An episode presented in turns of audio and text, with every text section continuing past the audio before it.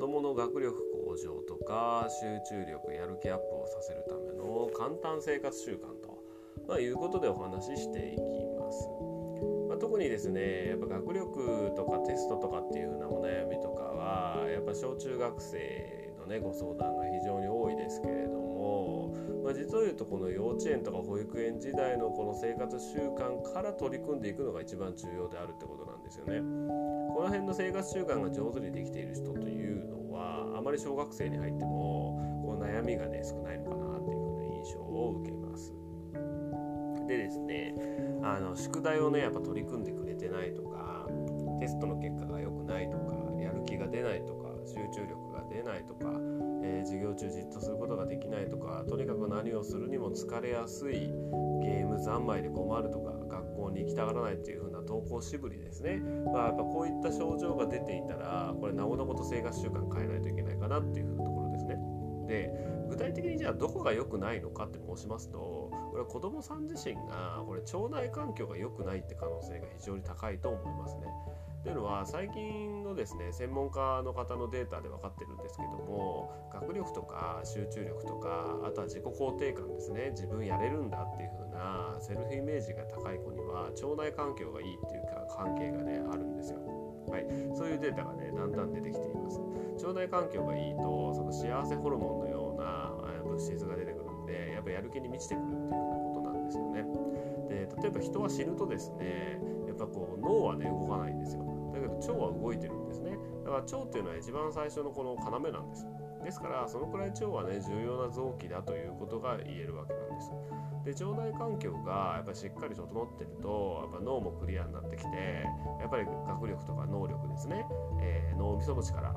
集中力とかセルフイメージってすごく上がってきます。で習い事などを今活かせる以前にこういったね腸内環境を良くするための生活習慣を整えてあげないとやっぱりねこう身につくものも身にならないみたいなねところもあったりしますのでまずはその腸内環境をね悪くする食べ物っていうのが何かを知ってください。でそれを食べないようにすることから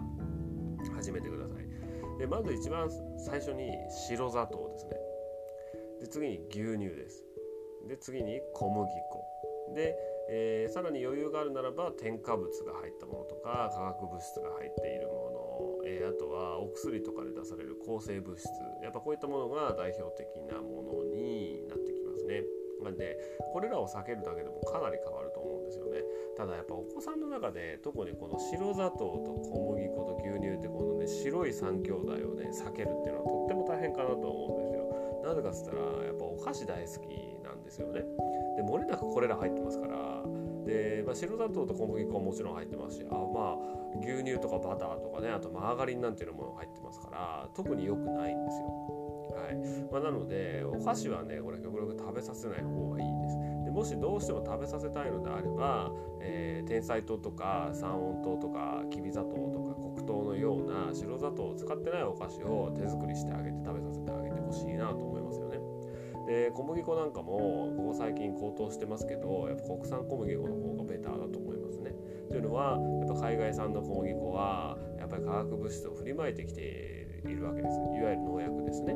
はい、やっぱそういったことがあるので食べさせないに越したことはないですね。で牛乳なんかはあの小学校とか中学校で給食ある場合出ちゃうかもしれないですけど可能な限り断っていただいた方がよろしいかと思いますね。でもちろんその甘いジュースとかスポーツドリンクとかそういったものも NG です。はい、これらも白砂糖とかやっぱ添加物がたくさん入っています。最近のジュースはもう白砂糖どころか、えー、異性化糖といって、少しの量で甘くさせるんですよ。まあ、それだけ企業も儲けようとするしますよね。やっぱり、うん、なので、まあ、そういった意味ではこの腸内環境を悪化させてしまうっていう風なところがあったりします。で普通に生活しているとこの腸内環境を悪化させるような食べ物ばかりなんですよね悲しいこと。ですからやっぱりお母さんやお父さんがお子さんにちゃんと腸内環境を整えるための食事をやっぱりあげないとやっぱお子さんは良くはならないですし何より我々大人が腸内環境を良くしないのに子供だけ学力向上だとかやる気が出ないとかそういう風なね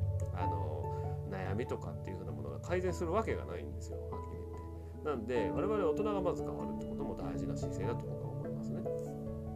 なので、まあ、本当はね腸内環境にいい食べ物というのもまだまだあるんですけど悪いものを食べないというここだけでも変わってきますので是非意図的に切り替えていただきたいというところを本気で思いますねこれからの時代は特にそうなりますでもただなかなかね生活習慣を変えるためにはまずは3週間頑張らないといけませんのでどうしても変えられる自信がないということでしたらその生活習慣を変えるためのサポートというのもこちらで、えー、行っていますので興味がありましたら、えー、ブログとかから見ていただければ幸いかと思います。ぜひねお子さんだけではなくて我々自身もですねあのクリアな状態になってはい、楽しんでやっぱ生きていくってことがとても大事だと思います。でお子さん自身ももちろん楽しんで生きてもらうための環境をね我々が作っていきたいというふうに心から私は思っています。それでは一緒に頑張りましょう。以上吉間哲也でした。